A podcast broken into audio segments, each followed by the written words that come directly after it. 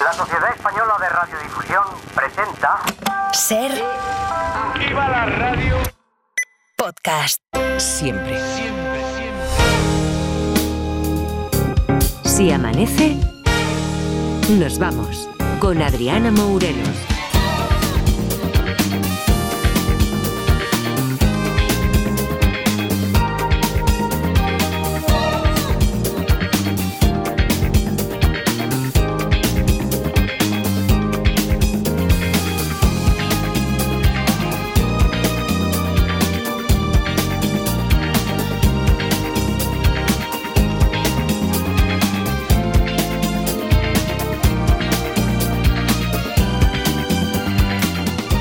¿Qué tal? ¿Cómo estáis? Muy buenas noches. Son las 4 y 5, las 3 y 5 en Canarias. Bienvenidos, bienvenidas y felices madrugadas de radio. Edgarita, ¿qué tal? ¿Cómo estás? Hola, buenos días, Adriana. Buenos días. Que mm, estaba pensando que, Hmm. que, claro, tú el día de San Valentín siempre lo celebras. Siempre, siempre, siempre. ¿Eh? Sí, sí, eh, es, una, es una cosa que, que además me encanta ese día. O sea, me encanta que mi cumpleaños coincida con ese día, ¿eh? No puede... Claro. Lo- Solo hay una cosa peor, que sea el día de Reyes tu cumpleaños. Uf, Uf. creo que eso es mucho peor. Mucho Pero peor. no, no, sí, sí, eh, me encanta. o sea, me que encanta. ¿lo has pasado bien? Lo he pasado genial. Vale. Comiendo como, como un animal, que es lo que me gusta a mí, o sea que perfecto. Bien, perfecto. Parda, ¿qué tal? ¿Cómo estás? Buenos días. Buenos días, Adri, ¿qué tal? ¿Y tú lo has celebrado? Yo sí, por todo lo alto. Ha celebrado mi cumpleaños. Por eso, el por eso. cumpleaños de Ega, sí, a mí San Valentín me da un repeluje. Ya, ya, yo te preguntaba por el cumple. Digo, No, no, el cumple pues, sí, El cumple sí. está celebrado, pues ya lo estaría. hemos celebrado ahí bien. Vale, He tenido un poco de bajona, ¿eh, Adri? Con ¿Sí? el cumple. Sí. ¿Sabes que hay años que dices, hostia, eh, voy bello, ¿eh? Que decimos los gallegos. Eh, pero y, sí. y este es uno de ellos. sí, sí, sí. he Es que ha cumplido los dos patitos. Sí. Ya, sí, sí. multiplicados, claro. Dos de 22, ¿no? Has cumplido las- las- los dos de 22 de Sí, Shakira. eso es, soy Shakira ahora mismo. Shakira ahora mismo. O sea, bueno, tú me ves, tú me ves así a primera y dices, es Shakira. Hombre, claro, te, te confunden por la calle. Bueno, venga, vamos a jugar un poquito a los detectives. Lo avanzábamos con Julia Molina en el Faro. Está la cosa, mm, digamos que como para rematarla, ¿no? Ayer eh, Sí. Roberto nos dejó esto, Roberto y más, más bien los oyentes, fueron ahí como encaminándose muy bien, por si acaso hay alguien que se acaba de incorporar ahora, que a lo mejor no escuchó el programa ni ayer ni antes de ayer, porque con esta historia ya llevamos, esta es la tercera madrugada, ¿vale? Hmm. Este juego de los detectives se titula El superviviente. Está basada en una historia de Javier, de Valencia, que nos la envió. Y la historia es esta. La policía intenta reconstruir qué ha ocurrido para que un vehículo saltara la valla de seguridad de una carretera local y se cayera, se precipitara al vacío. Iban tres ocupantes. Solo sobrevive uno de ellos que cuenta que ahí lo recogieron a la salida del pueblo, que además fue milagroso porque llevaba esperando más de media hora un taxi. Nada más entrar al coche y como iba un pelín tomado y con el efecto de la calefacción, pues se quedó dormido enseguida. Entonces oyó que alguien llamó por teléfono y que empezaron a gritar y a preguntarse, ¿pero quién es? ¿Quién está ahí? ¿Quién es? Em, después, un volantazo y ya, dice, dice la historia, ya perdió el mundo de vista. Hmm. Para, para jugar a los detectives es el 900-100-800 el teléfono que, que tenéis que marcar si estáis ahí al otro lado de la radio escuchando esta historia, este caso. Os decía que, que ayer los oyentes y vosotros mismos hicisteis grandes preguntas, tan grandes que hoy en la redacción las Martas, Agullo y Centella, estaban diciendo, en la primera llamada, se va a resolver en la primera llamada. También son un poquillo flipadillas ellas también, Ya, ¿eh? o sea, que se vienen no arriba. eh. Por si acaso vamos a recordar, a ver qué, qué es lo que ocurrió ayer y a ver a qué conclu- conclusiones importantes llegaron ayer los detectives. En el capítulo anterior, es posible que se hubieran equivocado de recoger a la persona que querían, o sea que al que han recogido lo han recogido por equivocación. Eh, Esta pregunta es buenísima. ¿Y, y el que les llama les da información sobre el que llevan dentro? No. ¿Por qué se desborda tanto la situación? Porque tenían pensado hacer algo con Paco. No. Es un perla el. Es- o es sea un- que. un perla, No sé si no. se entiende. ¿El autostopista es famoso o va disfrazado de alguien famoso, mejor dicho? No. Bueno, a ver, el disfraz es conocido. ¿El conductor iba ebrio? Sí que han bebido ido un poquito y que es carnaval. Lo que les da miedo y lo que les provoca el volantazo es el disfraz. Sí. Va disfrazado del de Scream. Por ahí, por, por ahí, Ay, nos, por ahí ay. nos acercamos. Ha disfrazado de lo mismo que Paco. Pero debajo de ese disfraz no está Paco. Claro, el más tiene que ser de algo único, que solo Paco podía estar disfrazado. No, no, no. Se va disfrazado de Jason de Viernes 13. Estamos cerca, estamos cerca. Habéis visto, ¿no? Ha hecho el resumen Marta Agulló y, y la última frase ha dejado la frase de Roberto que dice estamos cerca, estamos cerca, Estamos cerca, estamos cerca, ¿eh? estamos cerca. 900, 100, 800, insisto, es el teléfono que mm, tenéis que marcar, ya lo están atendiendo Laura Martínez, Marta Centella, están ahí todas ya a los teléfonos porque vamos a ver si es verdad que se resuelve el caso hoy, a lo mejor estamos muy chulitos y luego tenemos que recoger cable, tampoco pasa nada. Mientras os pensáis la pregunta que vais a hacer, vamos a escuchar un poquito de música. Regardez-moi, Si amanece, je suis le plus beau du quartier. nos vamos. Je suis le bien-aimé. Dès qu'on me voit, Con Adriana Mourelos. on se sent tout comme envoûté, comme charmé hmm, lorsque j'arrive. Les femmes, elles me frôlent de leur regard penché, bien malgré moi, ouais. Je suis le plus beau du quartier. Hmm. Est-ce mon visage, ma peau si finement grainée, mon air suave? Est-ce mon allure? Est-ce la grâce anglo-saxonne de ma cambrure? Est-ce mon sourire? Ou bien l'élégance distinguée de mes cachemires? Quoi qu'il en soit, c'est moi le plus beau du quartier. Mais, mais prenez garde à ma beauté, à mon exquise ambiguïté. Je suis le roi du désirable et je suis l'un des habillables. Observez-moi. Observez-moi de haut en bas, vous n'en verrez pas de comme ça. Je suis le favori, le bel ami de toutes ces dames et de leurs maris. Regardez-moi.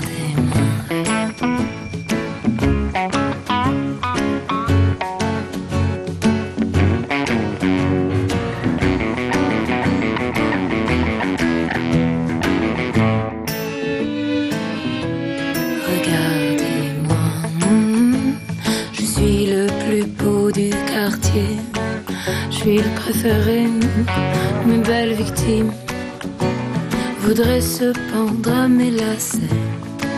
Ça les abîme. Les beaux messieurs, eux, voudraient tellement me déshabiller. Ça les obstine. Bien malgré moi, oui, bien malgré moi. Je suis le plus beau du quartier. Prenez garde à ma beauté, à mon exquise ambiguïté. Je suis le roi du désirable je suis l'un des habillables. Observez-moi. Hmm. Observez-moi de haut en bas, vous n'en verrez pas de comme ça. Je suis le favori, le petit chéri de toutes ces dames, et leur mari aussi.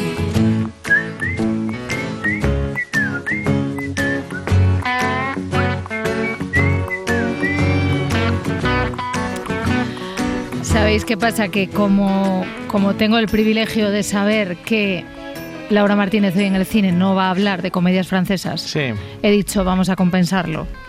haciendo daño. Pon- Sí, sí, Oye, porque esto. Por favor, que es una canción preciosa. Sí, sí, Precioso. bueno, es, es una cosa que... Que hay que bueno, mantener un poquito eh, el sentimiento de San Valentín, que ya es 15 de febrero, pero hombre, que quede ahí un poco. Te digo una cosa, entre la de Marlon. Te iba a de decir, se le llaman los Marlon franceses. No. Y, y- esta. No, no, no, no, No no, no, no peor, admito ¿eh? comparación, ¿eh? No, no, No, no, no, yo no. tampoco.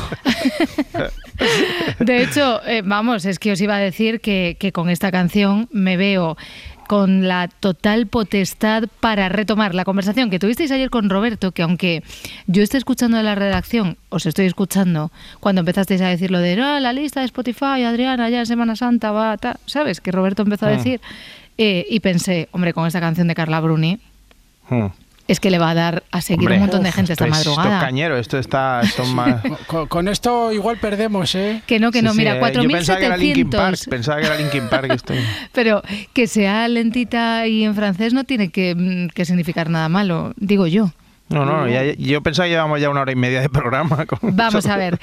Va- vamos a ver. 4.700 personas hay ahora mismo Sí. siguiendo la lista de Si Amanece Nos Vamos. A Haz la, lo tuyo, haz lo tuyo. a la vuelta del puente de mayo tiene que haber 6.000, ¿vale? Está en nuestras manos, la petición está sobre la mesa. No creo que tengáis nada mejor que hacer ahora mismo que abrir en Spotify en el móvil y darle a seguir. Y además, es que hay temazos, hay muchísimas horas de música, podéis escuchar canciones buenísimas como esta, porque hay mucho de todo, por más que vosotros Hmm. digáis. Sí, sí, sí. Entonces, pues no pasa nada. podéis- Gracias a Dios hay mucho de todo. Ay, en fin, cuatro y cuarto de la madrugada. Estamos aquí el, eh, intentando resolver esta historia, este superviviente que se quedó ahí en el coche, que nos tiene a todos preocupados, que no sabemos muy bien qué ha ocurrido. Nos hemos ido encaminando en la historia, pero seguro que Carlos, que está en ruta hacia Madrid, hola Carlos, ¿qué tal? Hola, ¿qué hay? ¿Qué tal? Buenas noches. Carlos, seguro que, que tú tienes algo más en mente sobre lo que le ha pasado a este superviviente, ¿no? Bueno, espero. espero tener la- dar con la tecla. Oye, antes de, antes de jugar a los detectives, em, ¿a, ti- a ti te ha gustado la canción? Sí, yo ya, ya- yo ya os sigo en, en Spotify. Vale, vale. No, pero esa no era la pregunta, ¿eh? Pero ¿te, te ha gustado la canción en francés o no? Eh, bueno, bueno, sí, bueno. sí. vale, bueno, sí, lo cuento como un sí, Adriana, me ha encantado, Sí. gracias por ponerla. ¿No? Sí, hombre, gracias, Adriana. Está Oh, muy qué bien. bien. Vaya, esto es un teatrillo y no lo de espejo público. ¿eh? Exacto, ¿eh? lo podemos sacar enseguida. Bueno, Carlos, venga, va, que ya te dejamos lo importante que es jugar a los detectives. A ver, cuéntanos cu- cuál es la pregunta que tienes tú en mente.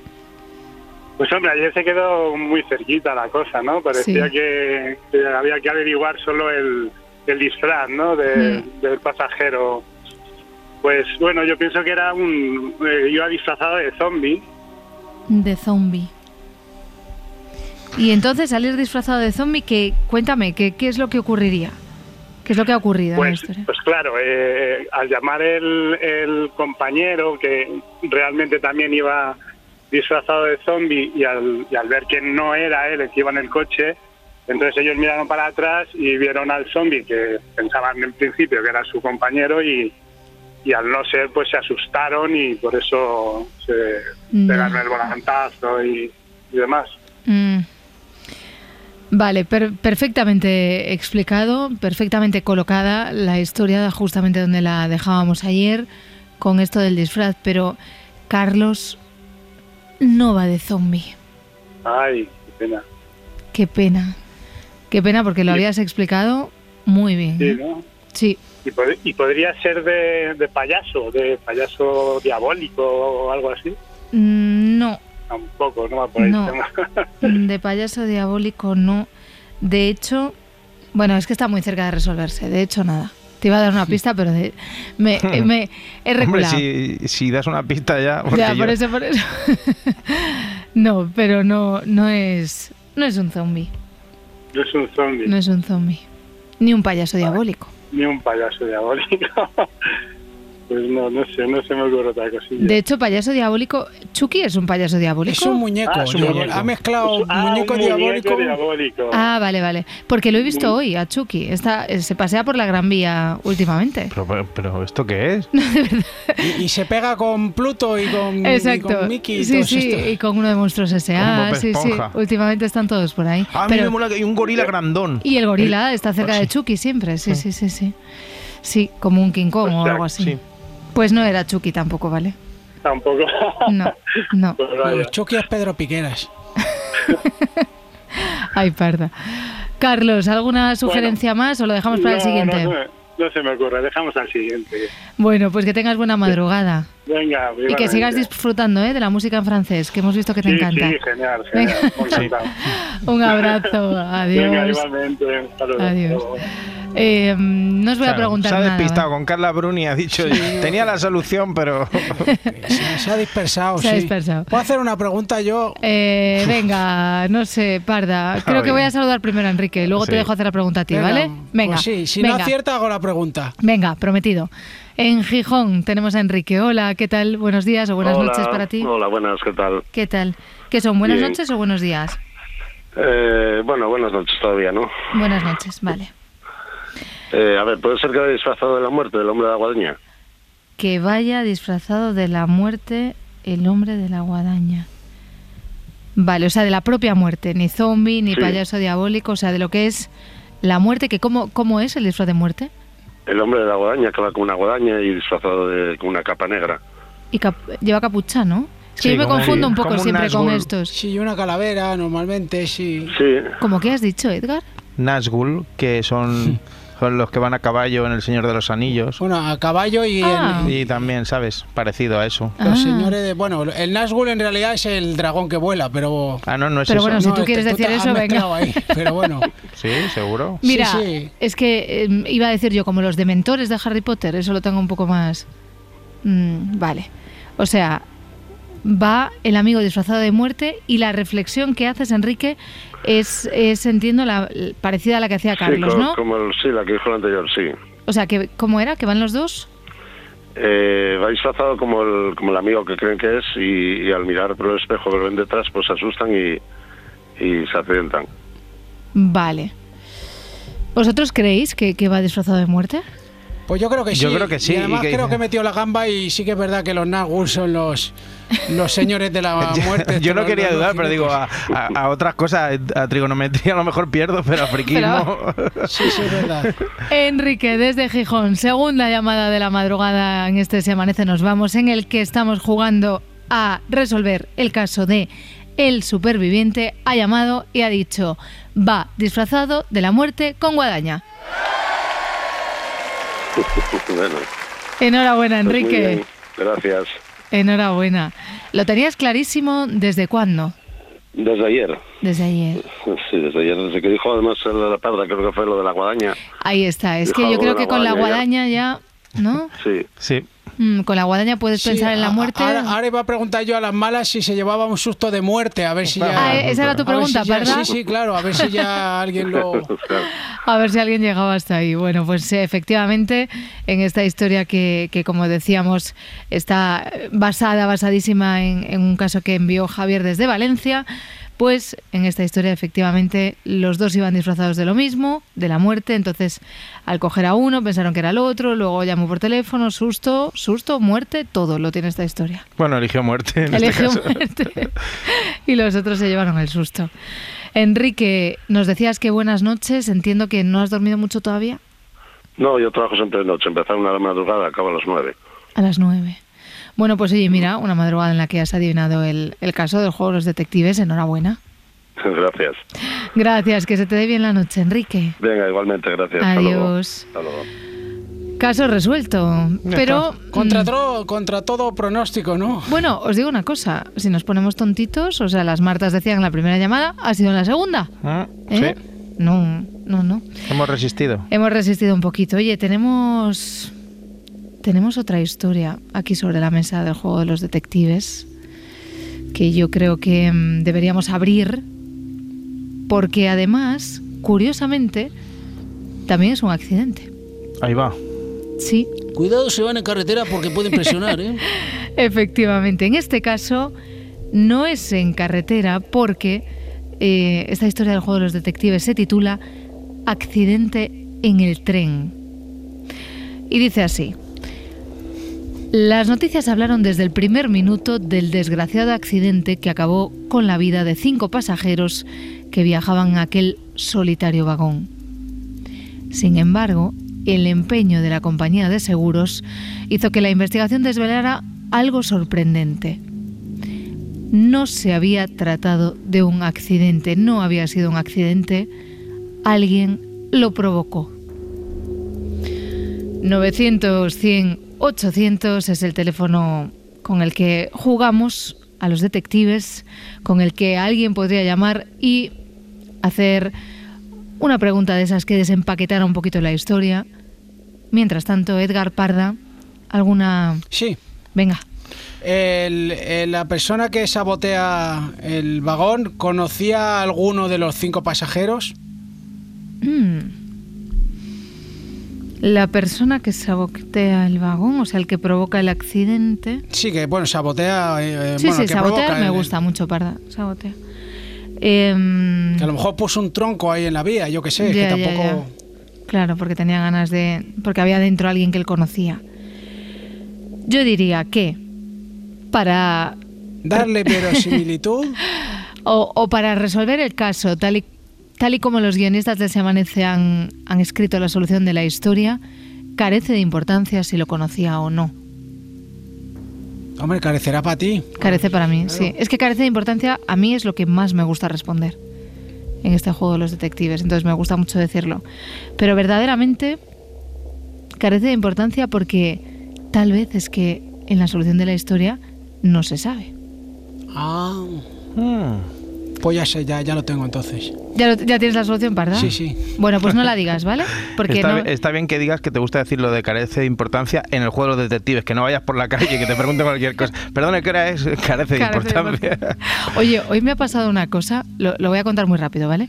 Sí. Estaba, mm, estaba intentando aparcar, ¿vale? En la calle. Entonces he visto una señal de esas que te avisan de que va a haber un rodaje, que eso pasa mucho. Sí. Y entonces no veía bien, llevaba las gafas y todo, ¿eh? pero no, no veía bien la fecha que ponía. Y digo, no vaya a ser que haya sido solo hoy y que para mañana pueda aparcar yo. Vale. Entonces había un chico parado al lado de la señal. Y le he dicho. Y era Almodóvar.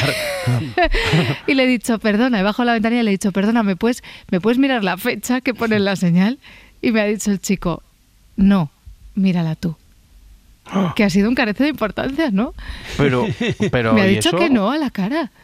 Y, me- y claro, como yo no veía, efectivamente, he tenido que parar el coche un momento, no venía nadie detrás, y entonces me he bajado y he mirado, y no, encima no pude aparcar ahí porque también rodaban hoy, ¿vale?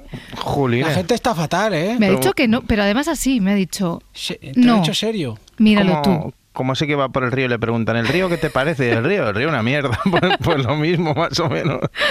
Bueno, contada la anécdota, eh, Francisco Javier, desde Madrid, ¿qué tal? ¿Cómo estás? Hola, bonita. Hola, ¿qué tal?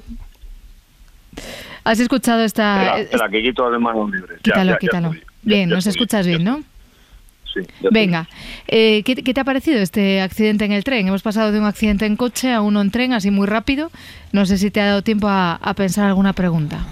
Sí, tengo tres, tengo tres ya. Ya Ah, tres preguntas. Bueno, lo, lo, lo primero ya, saludos a la parda, buenas noches, bienvenidos a la nave del misterio, saludos a la parda, a todo el equipo, a todos. Saludos, saludos. Saludos a todas las voces de David Muñoz, entiendo, Francisco Javier. Venga, Vale. primera pregunta. Primera pregunta, eh, ¿el convoy descarrila? El convoy no descarrila, Vale, la anulo. anula. Cancela pedido, como dice Edgar. ¿Hay una conspiración? Conspiración. Conspiración, ¿eh? Conspiración quiere... No sé, es que conspiración a mí me suena a Miguel Bosé. Bueno, está bien. Conspiración. No, no, no, está, está, está, está, está bien, está bien, está bien, está muy bien el sí, conspiración. Conspiración, quieres decir, bueno, es verdad que sabemos, o sea, si co- por conspiración entendemos que hay alguien que provoca el accidente, sí, Vale. Porque eso lo dice el propio enunciado, o sea, que sí hay un, alguien que, que ha querido que eso ocurra, Vale, vale. que ha conspirado ahora- para eso ocurra, podemos decir. Vale, entonces, hay un vagón, un quiero decir, en el convoy, que son como unos seis vagones en los trenes y tal, hay un vagón suelto a propósito. A ver, que me he quedado loca con esto, o sea, en los trenes hay seis vagones, normal- seis convoys normalmente. Sí, normalmente, por ejemplo, en el metro, tú, tú vas y son seis, son seis vagones. Ah, nunca lo había Sí. contado. Sí, se llama convoy. Sí, sí. al, al tren. Eh, quiero decir, ¿hay algún, algún. Uno engancha con cadena, cadena, cabeza, cabecera, trasera, cabecera. tra- ¿Hay algún vagón suelto a posta? Vale. A ver, vamos a volver a leer el enunciado, ¿vale? Por si hay alguien que, mm, que no ha escuchado la historia y no sabe de lo que estamos hablando, ¿vale? Ajá. Las noticias hablaron desde el primer minuto del desgraciado accidente que acabó con la vida de los cinco pasajeros que viajaban en aquel solitario vagón. Sin embargo, el empeño de la compañía de seguros hizo que la investigación desvelara algo sorprendente. No se había tratado de un accidente porque alguien lo provocó. El vagón iba suelto, el convoy iba suelto. No, Claro. no, No. no, Francisco Javier, no iba suelto. ¿Me, me permites una ultimísima pregunta? Venga, ultimísima y nos vamos. Última pregunta. ¿Iba por encima del límite de velocidad? No. No. Vale, pues nada, ya se me han agotado. Pero muy bien, muy bien encarrilada la historia. Francisco Javier, muchísimas gracias por haber llamado. Vale, bonita. Venga, un abrazo, adiós. Adiós, adiós, adiós. A ver, Parda, Edgar, vamos a saludar a Ariel, que está en Vigo. Hola, Ariel. Buenas noches, Buenas qué placer, noches. qué placer en saludarte Adriana y al equipo, por supuesto. claro, Igualmente, claro, Ariel, ¿qué tal? ¿Cómo Hola, estáis? Muy bien, ¿qué tal, Parda? Muy bien, muy bien, por suerte, todo bien, aquí estoy. Va todo bien, bien. Bueno, sí, sí, Marcela eh, se está recuperando de una operación que ha tenido y está estupenda, así que Vale. eh, Esa, estamos- esa, esa era mi pregunta, Ariel, pero no te la quería hacer así muy sí, directa. Sí, sí, por eso yo te contesto eh, directamente, porque estamos bien Vale. todos y ella se está recuperando estupendamente y bueno, los escucha en diferido, porque la verdad es que de noche le está pegando al ojo duro y parejo. Bien, pues que descanse y le das un abrazo muy fuerte de nuestra parte señora. cuando llegues a casa, ¿vale? Serán dados y apreciados. Venga, pues vamos ¿Eh? con la primera pregunta, Ariel. Sí, la primera pregunta, ¿se trata de un tren convencional o es alguna atracción o un otro tipo de, de, Ah. de- transporte? Vale, vale, vale. Eh, tren tradicional. Sí, es un Tradicional, tren porque tradicional. hablas de un de un vagón solitario, no sé si porque habiendo cinco personas considerarlo solitario. Podría ser, podría ser. Desde luego sí que estamos hablando de un accidente en un tren, que luego se sabe que no es un accidente porque lo dice el propio enunciado, no, no estoy desvela- desvelando nada, Mm, pero efectivamente es un tren regular, vamos a decir. Es un tren regular. Si ni bueno ni O sea que- malo, regular. No, regular, sí, sí. sí. Regulinche. De- de- sí, regulinche, sí. De, mm, vale. El, el accidente ocurre, mejor dicho, ¿ocurre un accidente o es algo que pasa solamente en ese vagón? Ah, vale. O sea, si es algo que. O sea, sabemos que no, Claro. no es un accidente, eso lo sabemos ya, que es algo provocado, Claro. ¿no? Pero tu pregunta, Claro. Ariel, es si ocurre en todo el tren. ¿O solamente en ese vagón? Pues ya sabes que me tienes que preguntar una de las dos cosas. Bueno, ¿ocurre solamente en ese vagón? Mm. Sí, Sí. sí. Vale. Vale. Y, y la última pregunta. Venga. Eh, la causa de la muerte de estas personas eh, puede tratarse de una intoxicación, asfixia o gas o algo que han inhalado, por ejemplo. Mm, Vale. Intoxicación, claro, sí, al- algo que, efectivamente, algo Sí, que porque si el tren no, no descarrila, eh, se me ocurre, no sé, algún gas que los haya, digamos, que hayan inhalado y Vale. Pues... porque porque si hubiera una explosión sería mucho habría afectado al resto del convoy digamos. Vale. O sea que intoxicación... sí intoxicación o un- vía por vía respiratoria un gas vale. No, no es una intoxicación, Ariel, no. Bueno bueno bueno bueno ya tenemos bastante Pero muy bien, sí, sí, sí, muy bien, muy bien, ¿Sí? Ariel, perfecto. Sí, sí, sí, por lo menos la dejamos bueno, así un bueno. poquito encaminada. No se la dejamos sí. así con el lazo preparado, como nos la dejó Roberto ayer y los Bueno, oyentes, lo- pero... claro lo de ayer ya estaba Ya estaba empaquetado. en línea, en línea de gol que estaba exacto, ya, pero eh. bueno, nos queda, queda muy bonita. Bueno, esta, pero siempre hay Ariel. alguna breu por ahí, ¿eh? Exacto, siempre hay. Sí, sí, es verdad, es verdad, es verdad. Pero con la parda, con la parda y el, el garitas eh, aportando esas preguntas Hombre. claves son. Estamos aquí dejado- perfectamente. La han dejado picando, la han dejado picando en la línea de, de Messi. Ariel, Diana, Como gracias. siempre es un gusto escucharte y, y Igualmente. cariño para todos. Venga, ¿eh? pues dale ese abrazo fuerte a Marcela, ¿vale? serán dados y apreciados. Sí, sí, Venga. cómo no. Adiós, Chao, Ariel. chao. Adiós. Bueno, Parda, Edgarita, vamos a tomar aire que tenemos que saludar a nuestro fiscal que ya está, que ya está Ay, despierto. qué bien.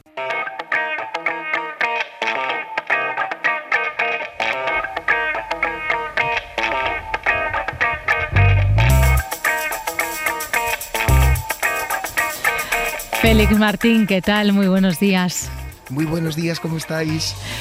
Félix, pues eh, encantados de recibirte y además es que teníamos muchas ganas de esta segunda entrega porque la semana pasada nos supo a poco, nos supo a poco porque mm, empezamos a abordar la historia de la asesina en serie Eileen Warnus, que fue la que dio pie a que se contara su vida en la película Monster, esa película tan, tan premiada, especialmente premiada la actuación de Charlize, Charlize Theron, que estaba irreconocible, tan irreconocible como fantástica en la interpretación, ¿no?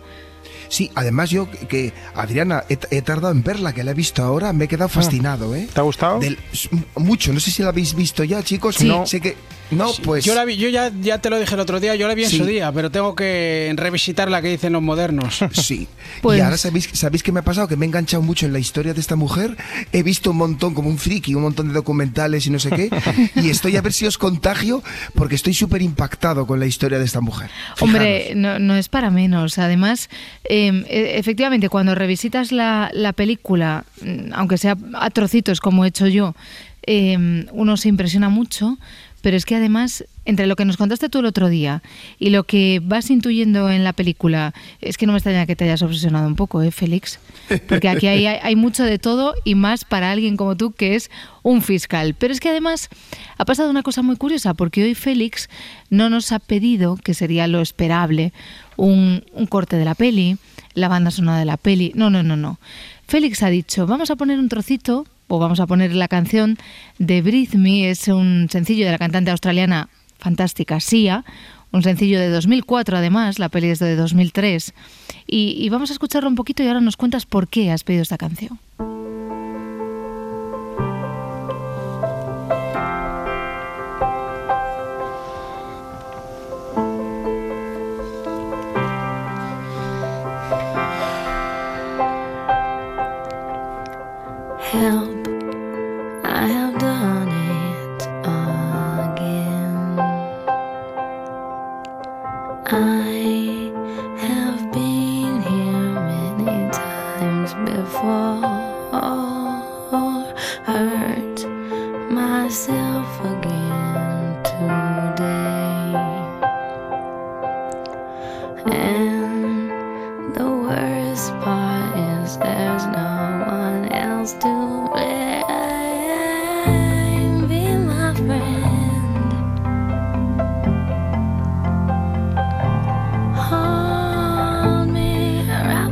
Creo que ya con esta, con esta frase que acaba de soltar Sia, Félix, y con el comienzo de la canción, que la primera palabra de la canción es help, em, cuéntanos por qué la has elegido.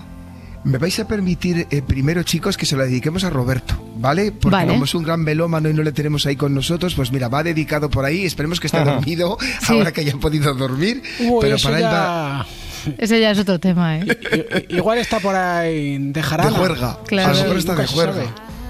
Pues veréis, eh, eh, eh, eh, eh, me he obsesionado también. Vais a pensar que soy un obsesivo y lo soy, que le he escuchado 25 veces la canción últimamente. Es muy este buena tema esta se ha utilizado en, en muchas películas, series. Por ejemplo, en A dos metros bajo tierra, una serie creo que de la que habéis hablado alguna vez y que es muy chula.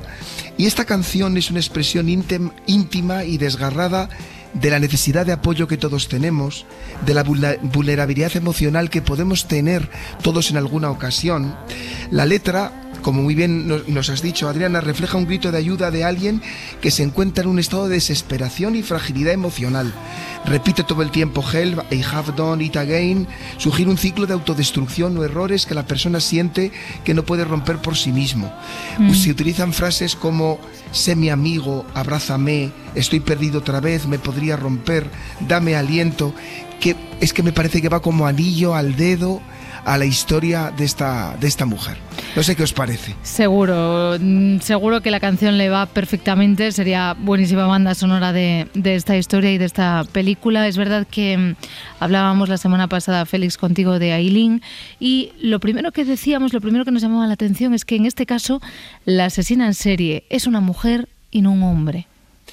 Efectivamente, ya comentábamos la semana pasada, Adriana, que eh, obviamente las cárceles, en el caso de los delitos de homicidio, están mucho más llenas de hombres que de mujeres, que normalmente cuando nos encontramos ante una mujer homicida es en su círculo íntimo, es decir, hijos, familiares, y lo que nos encontramos aquí que hace desde el punto de vista criminológico tan interesante la historia es que nos encontramos ante una asesina mujer y que las víctimas no son personas de su círculo familiar, sino son personas extrañas a ella, ¿no? Adultos también. Esto es muy, muy poco habitual. Vale. Y recordábamos también, Félix, que como aprendimos la temporada pasada, eh, la importancia para bien y para mal de la infancia. Efectivamente. Eh, además, ya, ya dijimos la semana pasada y comentábamos, si os acordáis, que podemos encontrar grandes paralelismos, ¿no? Muchas veces entre estos asesinos en serie. En este caso, si te parece, Adriana, repasamos un poco. El padre era un presunto pedrasta, psicópata, buscado por la policía, incluso siendo condenado varias veces por abusos sexuales a menores, que se acabó suicidando en prisión. La madre cede en adopción a Aileen a los abuelos maternos que adoptan a ella y a su hermano con, cuando Aileen tiene cuatro años y que le ocultan que son, o sea, que se presentan como sus padres, ocultándole que en realidad son sus abuelos que el abuelo empieza a abusar sexualmente de Aileen cuando ésta es pequeña y que el resultado es una, una, una, una, vivencia familiar donde las peleas y las palizas eran constantes, donde el cariño era nulo. En ocasiones recuerdo que contábamos que la abuela quemó a la, la piel de Aileen con líquido inflamable. De esta manera acabamos concluyendo, el resultado es lógico. Adriana, Aileen se convierte en una adolescente rebelde y explosiva que encima era conocida con un apelativo, pues imaginaros, ¿no? La cerda de los cigarrillos. Todo esto termina en este resumen que estamos haciendo de sus primeros años de adolescente, que a los 15 años, como guinda del pastel, Aileen se queda embarazada de un amigo de su abuelo. Ahí, ahí nos quedamos la semana pasada y, claro, no sabemos si llegó a tener a ese niño pues le obligaron a tenerlo, la, legislación de, donde era Aileen, y la ingresaron en un, en un establecimiento de maternidad en Detroit, en, donde eh, finalmente dio al niño en adopción en 1971. El resultado de esta experiencia, de esta maternidad eh, con una inmadurez emocional evidente, es que después de dar al, hijo en adopción, no vuelve a la casa de sus abuelos, Aileen, sino que prefiere vivir en un auto abandonado en el bosque. Sacaba dinero a través de la prostitución. Eh, la encuentran las autoridades del Estado y la internan en una casa para madres solteras y como era menor ahí se queda obligatoriamente hasta que, y ahí sí que intenta ir a la escuela hasta que alcanza la mayoría de edad que se marcha, ¿no? Observamos en, este, en esta etapa una conducta antisocial. Aileen empieza a tomar drogas, hay una sexualización de todas las esferas de su conducta, y eh, desarrolla una conducta de hostilidad que es lo que te diría un psicólogo claramente, ¿no? Es una reacción de hostilidad de una persona adolescente ante una sociedad que le ha sido hostil a ella. Claro, digamos que es, por, por duro que parezca, es emplear la lógica. Efectivamente. Es muy difícil, ¿no? Creo que a esto volveremos, eh, Adriana, repetidas veces en esta historia. Es muy difícil no salir agresiva en un, en un entorno que desde el minuto cero de tu vida ha sido um, enteramente cruel y agresivo contigo. Ya. Bueno, y entonces Aileen alcanza la mayoría de edad y claro, ahí las cosas cambian, entiendo. Claro, ya no hay nadie ni nada que le pueda obligar a permanecer en algún sitio. Ella se marcha del lugar donde estaba siendo tutelada y no tiene apoyo ni cobertura de nadie. Esto es muy importante, porque nosotros decimos como en España, por ejemplo, cuando una persona sale de prisión, chicos, tiene unas mm. instituciones que intentan dar una cobertura inicialmente a esa persona que sale de prisión. Pues en este caso, estamos hablando también de los años 60, no tiene apoyo ni cobertura a nadie, sale con las manos vacías. Entonces Aileen inicia una, una existencia de vagabunda. Viajaba a dedo, dormía donde podía, obtenía dinero prostituyéndose, incluso imaginaros la necesidad de huir de sí misma, que no se presentaba como su nombre, sino que se cambia el nombre con un alias, Sandra Crest. Claro. Y entonces, eh, es cierto que es justo ahí, recién superada la mayoría de edad, cuando, cuando empieza con todo esto que nos estás contando, claro, co- con problemas con la justicia. Efectivamente, es aquí cuando ya tenemos ya primeras señales de alarma donde nos encontramos que los expertos dicen cuando la, conducta antisocial ya tiene una trascendencia externa. Pues eh, fijaros, ahora vamos a ver una señal de alarma clara de unas conductas antinormativas. En mayo de 1974 es eh, detenida por primera vez por conducir eh, bajo los efectos del alcohol, por desórdenes públicos y disparar al aire desde el vehículo en movimiento con una pistola calibre 22. Y quedaros con este dato, pistola calibre 22, Vale. que tendrá bastante importancia en el futuro, ¿vale? Vale. Dos años después, o un poquito de dos años después, en julio de 1976, vamos a ver cómo ahora la agresividad va creciendo, vuelve a ser detenida por agredir con una bola de billar a un chico en un bar. En este, en este tiempo, fijaros, acontece un hecho que puede ser decisivo. Su hermano, que era el, la- el único apoyo emocional que tenía, muy tóxico, porque incluso mantenían relaciones sexuales ellos dos, pues en esa sexualización de la vida, pero era su apoyo emocional. Pues falleció de cáncer, lo cual fue eh, muy fuerte, ¿no? Un trauma muy grande para ella, pero al mismo tiempo, estas cosas que son muy propias de los Estados Unidos, ella era beneficiaria de un seguro de vida. Y con el dinero que obtiene Aileen del seguro de vida, se va a Florida. Florida como sinónimo de una vida nueva. Claro, eso, eso te iba a decir, Félix. Entiendo que el, el irse a otro lugar con ese dinero que antes no tenía fue como para intentar construir algo. Sí. Ah, Y aquí esto lo, lo- lo refleja muy bien la película, a los que la hayáis visto si lo recordáis. Los biógrafos de Aileen consideran que ella trata de ser alguien aceptada por la sociedad. ¿En qué se traduce todo esto?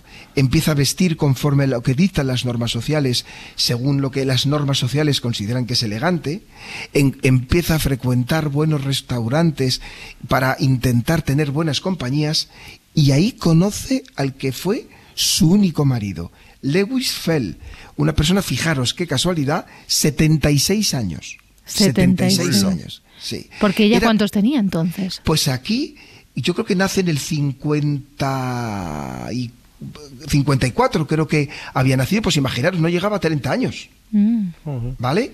Lewis era, fijaros, presidente del Club Náutico de Florida. Mm. Vivía en una casa enorme y era dueño de un yate, parece como un sueño, ¿verdad? Sí. No, Ai- Aileen, miento, eh, tenía 20 años, ahora lo recuerdo, 20 años. 20 años nada más Sí, y nació en el él 76. Sí. Hubo un flechazo, 50 años de diferencia. Hubo un flechazo entre ambos y, esto es importante, Aileen no le habló en absoluto de su pasado. Lewis eh, está loco por ella, le propone casarse y se casan a los dos meses de conocerse. La boda fue un acontecimiento social, cubierto incluso, chicos, por los periodistas de sociedad de los diarios de la localidad. Claro, porque él era un hombre, digamos, eh, relevante en, en lo social, ¿no? Efectivamente, era una persona muy conocida, con un nivel de vida, donde, eh, claro, imagínate, Aileen en principio tiene lo que, lo que siempre había ans- ansiado, ¿no? El respeto de la sociedad, una un buen nivel de vida, o sea que Claro. aparentemente lo tiene todo. Y, e incluso quizás un, un apoyo emocional ¿no? en ese hombre mayor en el que tal vez si, si estuviera un psicólogo en la sala hablaría de, de una búsqueda ¿no? de, de- de algo más que un marido. ¿no? Félix, Vamos, yo creo que has acertado Adriana 100%. y, y hasta aquí nos podríamos encontrar con una película que, vale, empezaba en un drama horroroso, tremendo. Yo cada vez que te escucho contar lo de la infancia de Aileen se, me ponen los pelos de punta, pero hasta ahora pues podría ser un final feliz, pero eh, no, algo se torció también, ¿no? Estoy seguro, permitirme... ¿Qué creéis que pasó, Adriana? O sea, ¿a ti qué te suena que puede pasar con una persona que tiene todo esto encima de sus espaldas? Claro, pues efectivamente, que, que la mochila eh, la cierras, pero rápido se vuelve a abrir, ¿no? Esto es. Claro, ahora, ahora yo también creo que mm, tenemos mucha más formación, ¿no? Mucha más empatía. Esta, esta chica hubiera necesitado una terapia, una ayuda, emocio- una ayuda emocional. Efectivamente, como tú has dicho, esas carencias emocionales, y aquí tendría que haber algo más. Aquí había problemas conductuales Claro. evidentes, y aquí había problemas psicológicos graves. Hubieran exigido una terapia que no existió. Lo contrario, la convertía en una bomba de relojería andante y la bomba explotó. Claro. ¿Cómo explotó? Pues que Aileen se aburría. Obviamente son 50 años de diferencia. Imaginaros la forma de vida que había tenido Aileen a la forma de vida de su marido. No toleraba las reuniones sociales, ni los días del club náutico, la, no, no podía más. No llevaba ni tres meses casada cuando ya empezaba a dejar solo a su marido para frecuentar los bares de la ciudad, emborracharse y divertirse a su manera. Empezó a beber en abundancia otra vez, a frecuentar compañías digamos que peligrosas, y al poco tiempo la detuvieron por agresión cuando estaba borracha en un bar de mala muerte. Vale. Su marido le paga la fianza, le lleva a casa, la mañana siguiente el hombre intenta hablar con ella, le reprocha, pero bueno, ¿qué has hecho? Mm. ¿Por qué? No, no, no, no te entiendo. Y Aileen cogió una caña de pescar porque él era aficionado, muy aficionado a la pesca, le golpeó con ella una y otra vez a su marido y se marchó. Eh, los, los biógrafos de ella dicen que no soportó la decepción en los ojos de su marido porque era otra vez la decepción de sus abuelos, la decepción de la sociedad, etcétera, etcétera, etcétera. Y aquí tenemos un punto de inflexión fundamental, en mi opinión, ¿no? Aileen ha intentado ser la mujer que los demás esperan, no ha podido aguantar y que ha hecho volver a refugiarse en la violencia. Claro, volver, volver casi al, al comienzo. ¿Y entonces ¿qué, qué pasó con el matrimonio? Porque dices que ya se fue. Pues en seis meses, menos de, de seis meses después, Adriana, de la boda, su marido incluso pidió la anulación del matrimonio y pidió una orden de alejamiento. Acabó con una orden de alejamiento. Vale, Félix, pues entiendo que ahora vamos a volver a, la bajada a los infiernos otra vez de Aileen, ¿no? Efectivamente, hay una bajada de los infiernos, pero fijaros que va a ser una bajada a los infiernos secuencial. Ahora damos un paso más.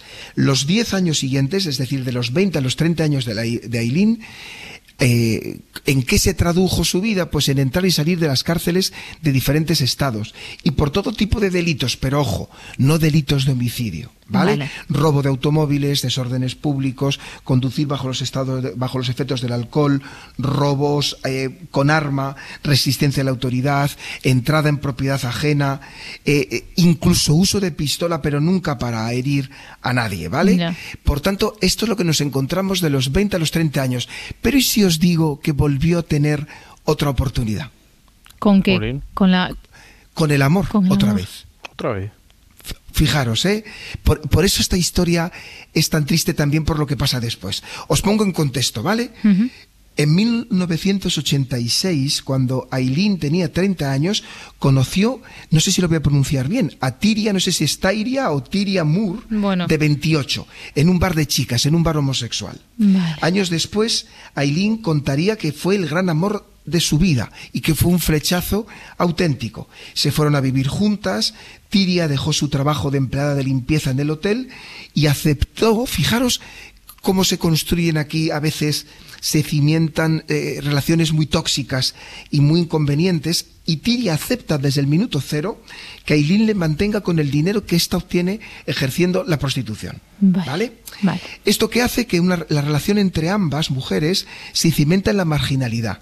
Tiria acompañaba a Aileen cuando circulaba por la calle o iba a, la- a- a los bares para conseguir clientes. En julio de 1987, Aileen atrae hacia la delincuencia a Tiria. Las, detienen a las dos por golpear a un hombre con una botella de cerveza durante una discusión. Pero la cosa no pasa a mayores. Aileen presentó en la comisaría una licencia de conducir falsa a nombre de otra persona y consiguió con esto, fijaros, que no le detectaran antecedentes y que eh, eh, eh, Tiria eh, nunca eh, figu- figurara como que hubiera sido detenida por la policía y las liberaron enseguida a ambas. A las dos. Vale, que por cierto, en la película de Monster, si alguien la tiene en la mente, eh, Tiria es Cristina Ricci. Sí. ¿No? Que, que Sí. hace también un, un muy buen papel, pero es verdad que, claro, mu- muy, eclipsada por, por Charlize Theron. Bueno, creo, Félix, que el segundo y definitivo punto de inflexión de la historia de Aileen ese se produjo en 1989, o sea, tres años después, dos de lo que nos estás contando. ¿Qué pasó ahí? Fijaros, tiene ya, Aileen tiene 30 años, chicos, ¿vale? 30 años. Vive con Tiria en un frágil equilibrio de marginación y prostitución. La pregunta que os hago es esta, ¿verdad que es una bomba de relojería Claro. que tiene que volver a explotar? Totalmente. Fijaros cuántas alarmas, ¿eh? Cuántas alarmas y qué pena, qué rabia me da que, que- que la sociedad fracasara. Bueno, no me enrollo. El 30 de noviembre de 1989, Richard Mallory, de 51 años, invita a Eileen a subir a su auto y le lleva a un camino solitario para mantener relaciones sexuales. Según se reconstruyó a posteriori, y sobre todo, sobre todo esto hablaremos para hablar de determinados fallos y de prejuicios morales Mm. en la justicia, ¿no? Eh, ese es el acuerdo entre eh, Aileen y Richard, pero el hombre se pone violento. Y lo que en un principio era una contratación de servicios sexuales se transforma en un intento de violación. Aileen eh, no lo sabía en ese momento, y os adelanto que tampoco lo supo durante el juicio, que Mallory era un exconvicto y, y- y condenado por violación en serie. La mujer llevaba un arma calibre 22, Vale. pudo cogerla, le disparó tres veces en el pecho. Después de que se eh, de- detectara que estaba muerto, dejó el cuerpo en el asiento trasero del auto, se puso al volante, condujo unos kilómetros, encontró un lugar apartado, tiró el cadáver, antes le vació los bolsillos y le robó, y se, la, se alejó del lugar en el auto de Mallory, abandonando ese auto en la ciudad. Vale.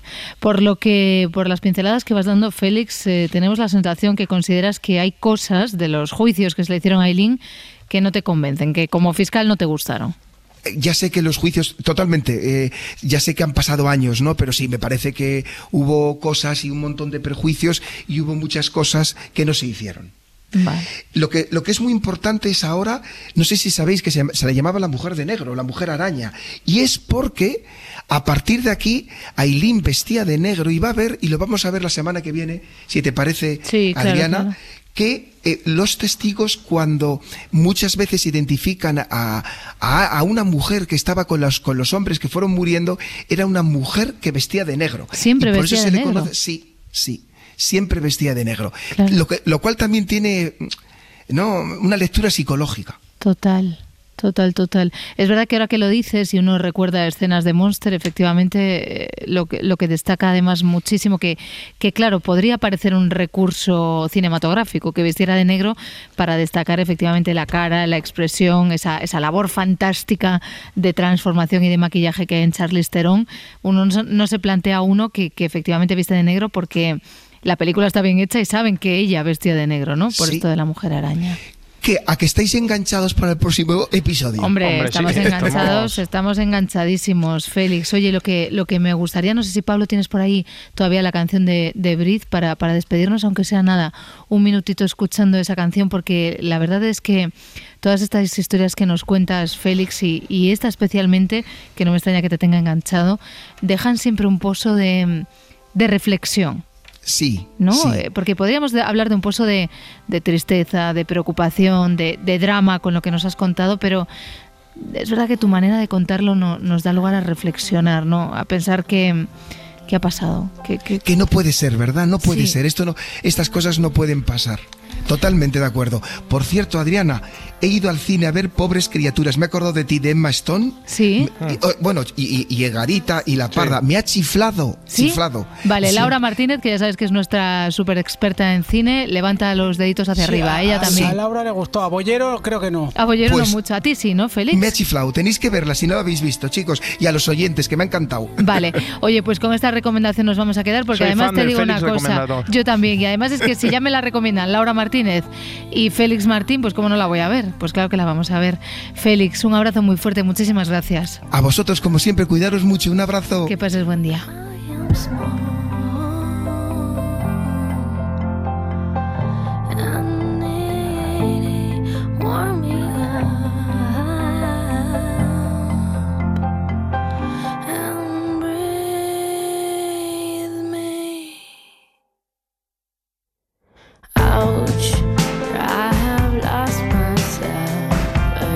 Si amanece, nos vamos.